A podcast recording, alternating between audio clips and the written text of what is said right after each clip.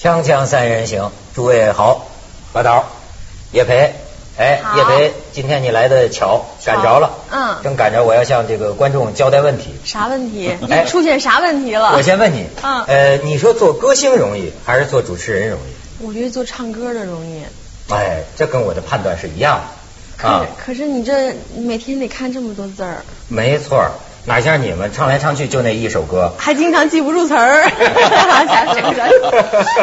好，叶飞，我跟你讲，嗯我做了有十几年的主持人，我一直在练一门业务。嗯你知道是什么吗？存钱。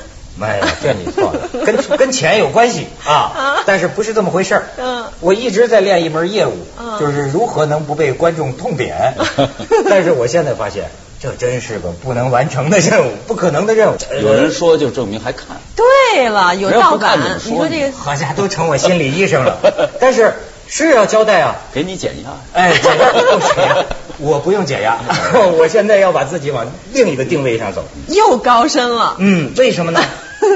因为前段时间你知道嗯吗？我出事儿了。啥事儿你知？道我出什么事儿了？我遭到观众的一致痛扁，为什么呀给？我拍板砖呢，狂拍板砖。这这是主题，可以用一句观众的话来形容。嗯说窦文涛，求求你不要再在电视上哭穷了。哭穷你 看还有那个这个引进也给我找证据的，说他穷，你有什么资格说你穷啊？嗯你穷，你上次印尼海啸你捐五万块钱，这账都给我算着呢。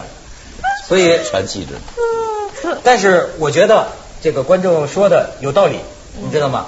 那当然呐，你像要是说是甘肃现在调查，比上不足比下一户农民十年不吃不喝，他才能养活一个大学生，那我有什么资格说自己穷呢？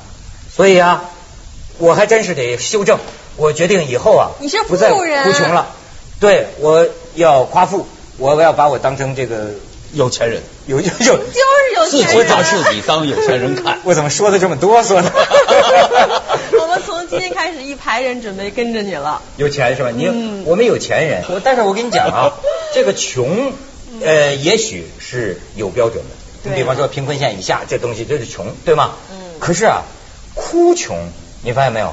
哭是人人都有的，哭是主观的，嗯而我接触的朋友，我发现呢，都哭穷这种哭穷的感受是普遍的，只不过呢程度不同，层次不同。比如说，也许李嘉诚某个时候也会觉得穷，你们电影公司某个老板还不上银行贷款的时候，他觉得自己穷。你们做的事儿太大了。嗯所以这个穷的感受啊，是相对而言的。而且我还发现呢，你比如说我举我那我那天他他们骂我哭穷嘛，我那天正好看到一本李渔写的书，嗯。这个大才子嘛，李李立翁、嗯李渔，生活艺术家是吧？李渔当年呢，最能哭穷，到处打秋风。但是你说他穷吗？有人就谴责他，说你这个人格猥琐卑贱，为什么呢？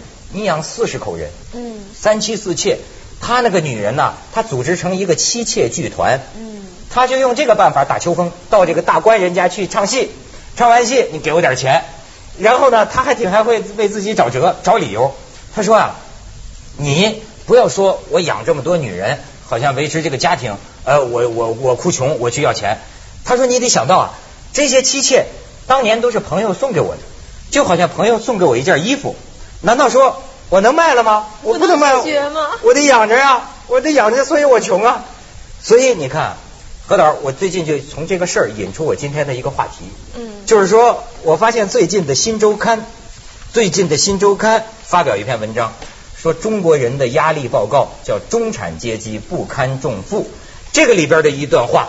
就是我哭穷的理据，当然我现在已经是新富阶层了嘛，我就 说，你看，嗯真他坦这诚 我们有钱人一向真诚， 说新富则是中国新中产的代言人，他们是高官、公司高管、大学教授、时尚传媒人。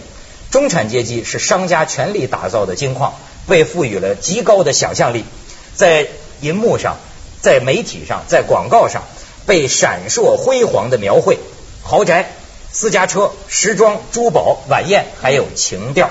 全球化跨国公司更是用中产阶级的菜盘儿大开消费主义的盛宴。年轻的中国精英，我就我我既然他们让我这么定位，我就是年轻的中国精英了啊！年轻的中国精英正枕着枕不是正枕着媒体和商家炮制的枕头，做着中产梦。这个梦想具有商业原子弹的能量。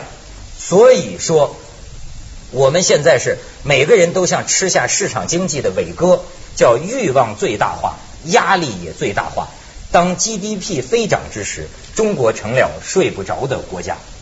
我非常同累意他啊他说这个，我觉得有感受吧我有有感受。嗯，我举个例子，一个大，我有一个朋友啊，是个是个房地产商，做的很大很大啊，我们不不说名字啊。那天跟我就说了，他说最近很困难，我为什么我是呀哪方感情啊，还是哪方面困难呀、他说不是，最近有点没钱了，周转不过来呀。我说你怎么会没钱呢？对吧？后来我说你干什么了？你怎么就突然觉着手里没钱了？他说我看着一房子，我说多少钱呀？八千多。哎呦我的妈呀我说那你是肯定就就没钱。这就是我的问题。但是你说他是富人吗？但是他在这个时候，他就是一穷人。没错，欲望太对，所以这个这个贫富和压力啊，都是我的自己想法给就是的你自己的对梦，对和你的实际的能力因中为间的差是造成的这个。欲望最大化。对，因为我觉这得我所以，我同意他说这个欲望最大。这个通往欲望的门，我觉得是无止境的。你可以有很多欲望，你比如说情欲，或者是食欲，或者是物质的欲欲望，嗯或者是你的各方各各面的欲望。你只要有欲望，你就会存在着我要去征服，我要去寻求更高境界的快乐。所以这个时候，你就会发现，我有了这么多要求之后，我为什么达不到呢？我心里就开始拧巴上了。这个一拧巴上来，同时你就会发压现力就大我不我不快乐，我为什么不能像一个小孩那样，我可以在太阳底下转转裙子、跳跳舞？我没有任何的要求，因为我什么都不懂。那谁养活 你呢？，爸爸妈 妈你这个就是爸爸妈妈确实是这么一个问题。现在亚洲都不叫亚洲，叫压 洲，就是说亚洲是全世界压力最大的洲了。嗯因为什么？你拿中国举例子，他们就讲发说展太快嗯西方资本主义，哎，西方资本主义说五百年的时间，它用来慢慢消化它这个社会进步。嗯嗯可是，在咱们呢，三十年间要承受别的国家三百年间对发展速度的这个焦虑。太快了，你想这个就是重新洗牌啊，是这个人的心理谁考虑过？接受不了。我们这一代人呢、或者这一两代人呢、就是要为中国做出牺牲的。你怎么指？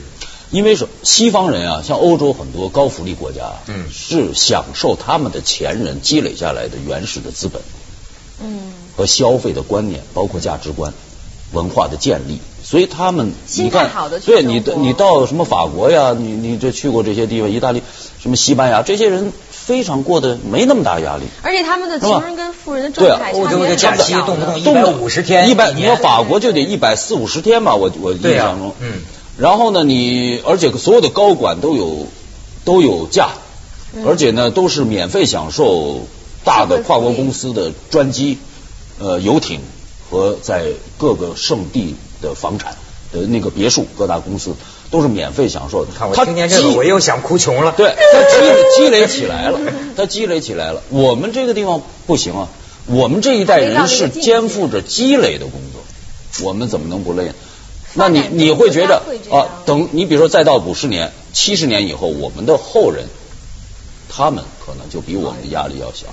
我们有一个最大的问题，压力在哪儿？就说这个中产阶级，中国中产阶级，尽就管中没国其实标有准没有中产阶级还对，是一问题我对啊。我们暂且就说把有私人轿车的啊，嗯嗯就很小对很我们薄的我一们心层腹，我们心腹阶层啊，对，嗯新闻的就把这一个小很在中国这么大人口的一个国家里很薄的一层，我们暂且把他们说成是中产阶级，那他们的压力就非常非常大，一般就是一个公司的职员嗯是啊，朝九中晚五中级的呃下不了班儿有时候而且关键是没有社会保障，就福利的保证跟不上，他一旦没有工作怎么办？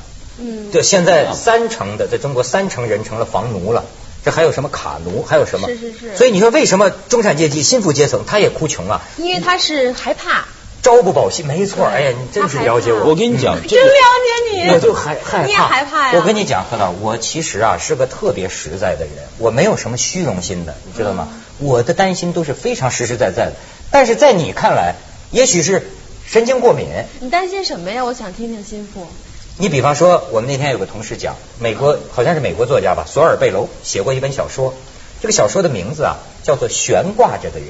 嗯悬挂着的人，嗯你就可以说他是不上不下的人，嗯你不知道像这种阶层，比如我们这个阶层的人，哈，我当然想更有钱，可是呢，怎么努力，他也不会给你加薪的， 对吧？他在说他然后呢， 你时但是你时时刻刻你还在害怕着嗯现有的这个收入，你想我会们有一这行天会担心一下，每天你观众人家不喜欢你了，你就没你不值这么多钱了，你这个生活呀，你这生活水平就要倒退。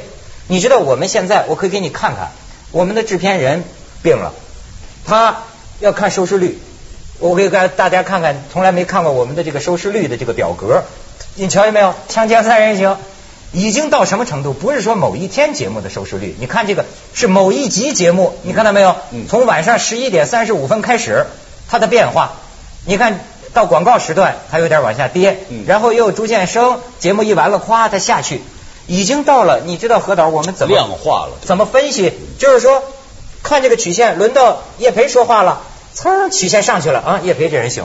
何冰一说话这下来了下去了，何冰 下去不少了。对你说，可是你要知道，这个制片人就病了，这一滴。制片人因为他那个什么，他就如丧 考是妣这样啊，对你知道吗？你这这一滴了，因为你作为你作为我来讲哈，我是也重视也不重视，你知道为什么吗？因为好比说我对我来说，收视嗯率是不是万恶之源根本不是问题，我关心的是我的老板认不认为它是万恶之源。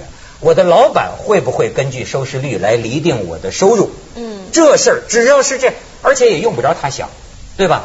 这个比如说他一低，我马上想，哎呦，我明年干什么？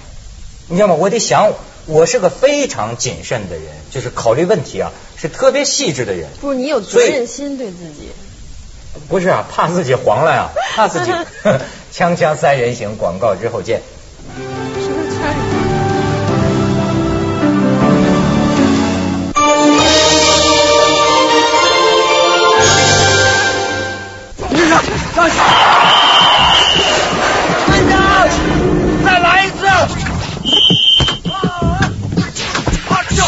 有创维可露大眼睛，精彩想重来就重来，创维电视。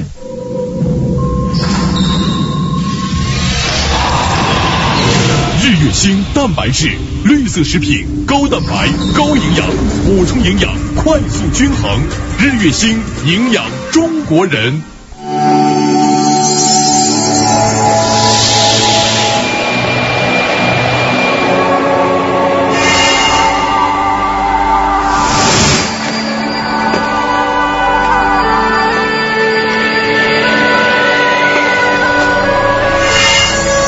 奇妙的一刻因美丽而起，用知性之美、冰雪之智，为世界注入生机。天生冰雪智，知性美人生。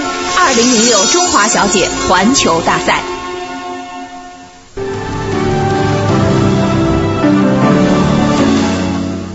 你想这个《新周刊》进行一个调查，嗯就发现，就说你上一次大笑是什么时候？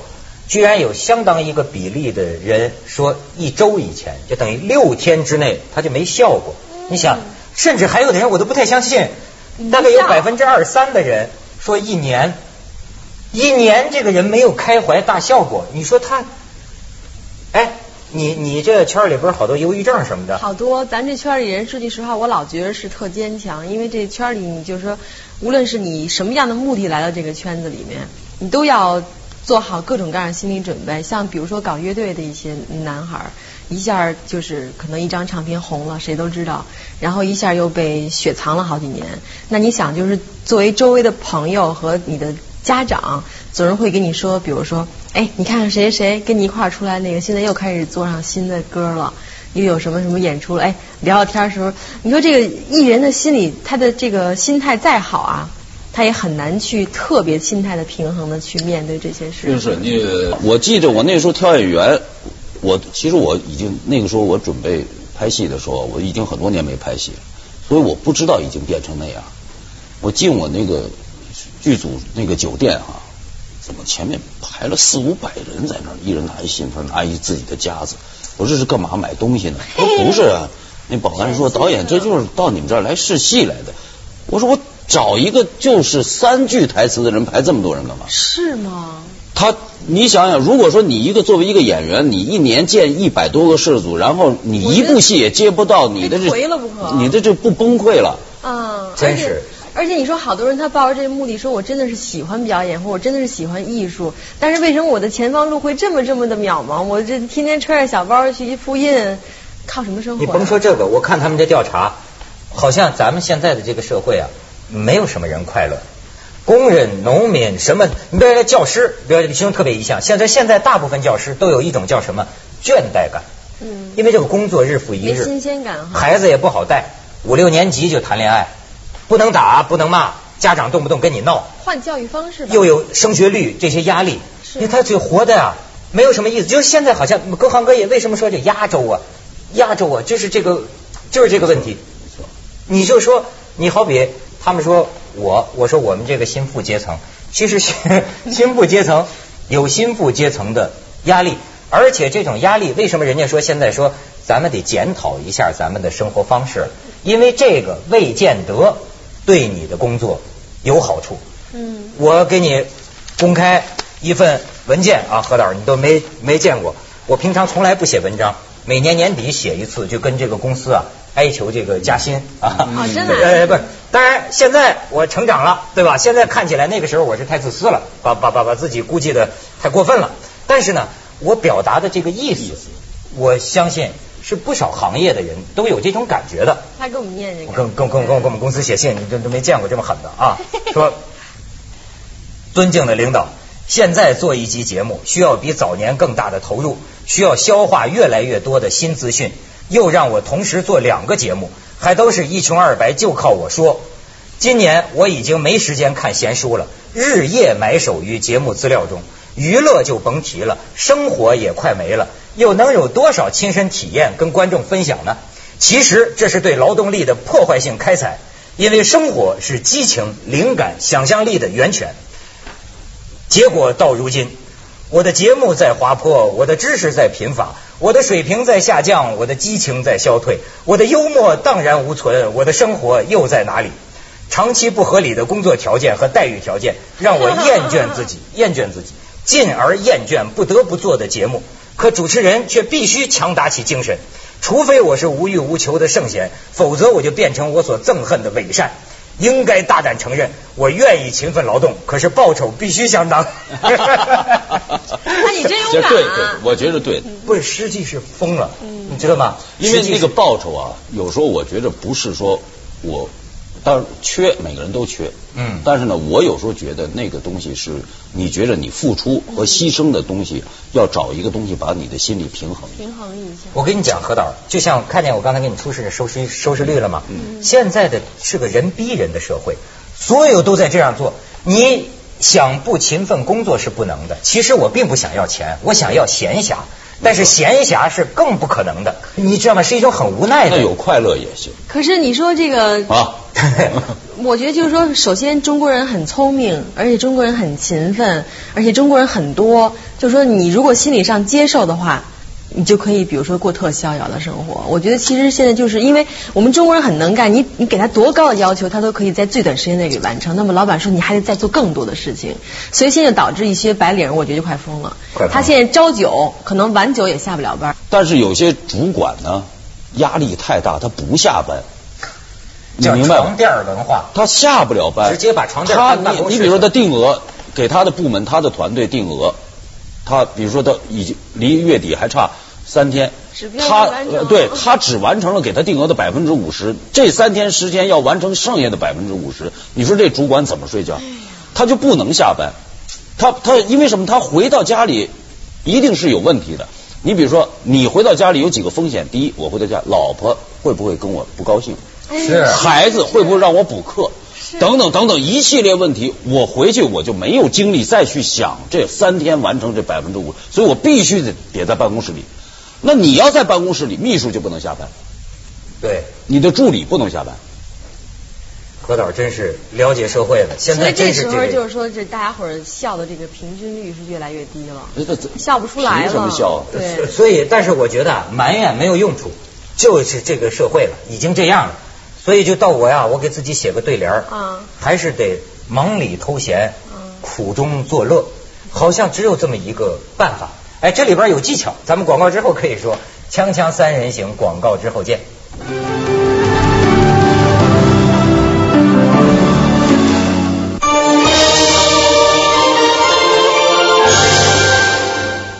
联合国禁止伊朗铀浓缩活动，最后通缉令迫在眉睫。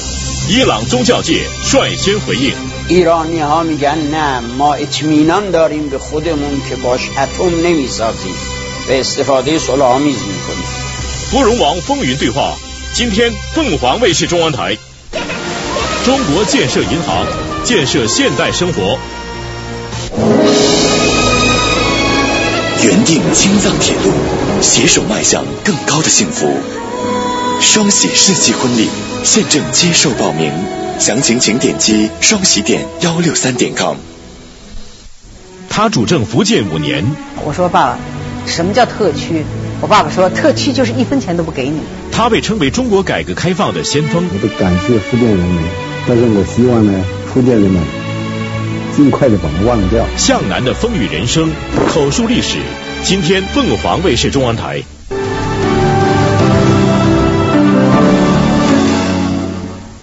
我看呐、现在就是有也有办法，怎么呢？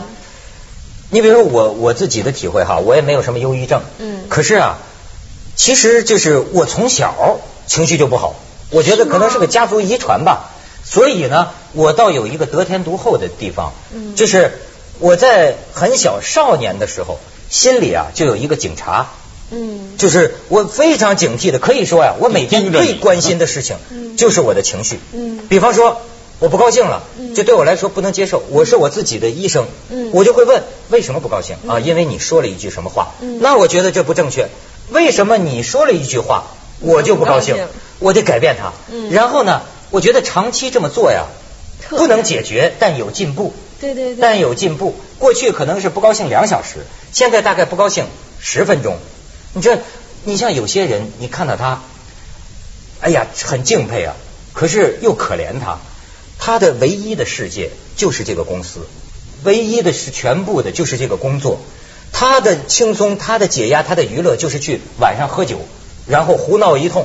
第二天大早上起来，我说身体真好，还来上班。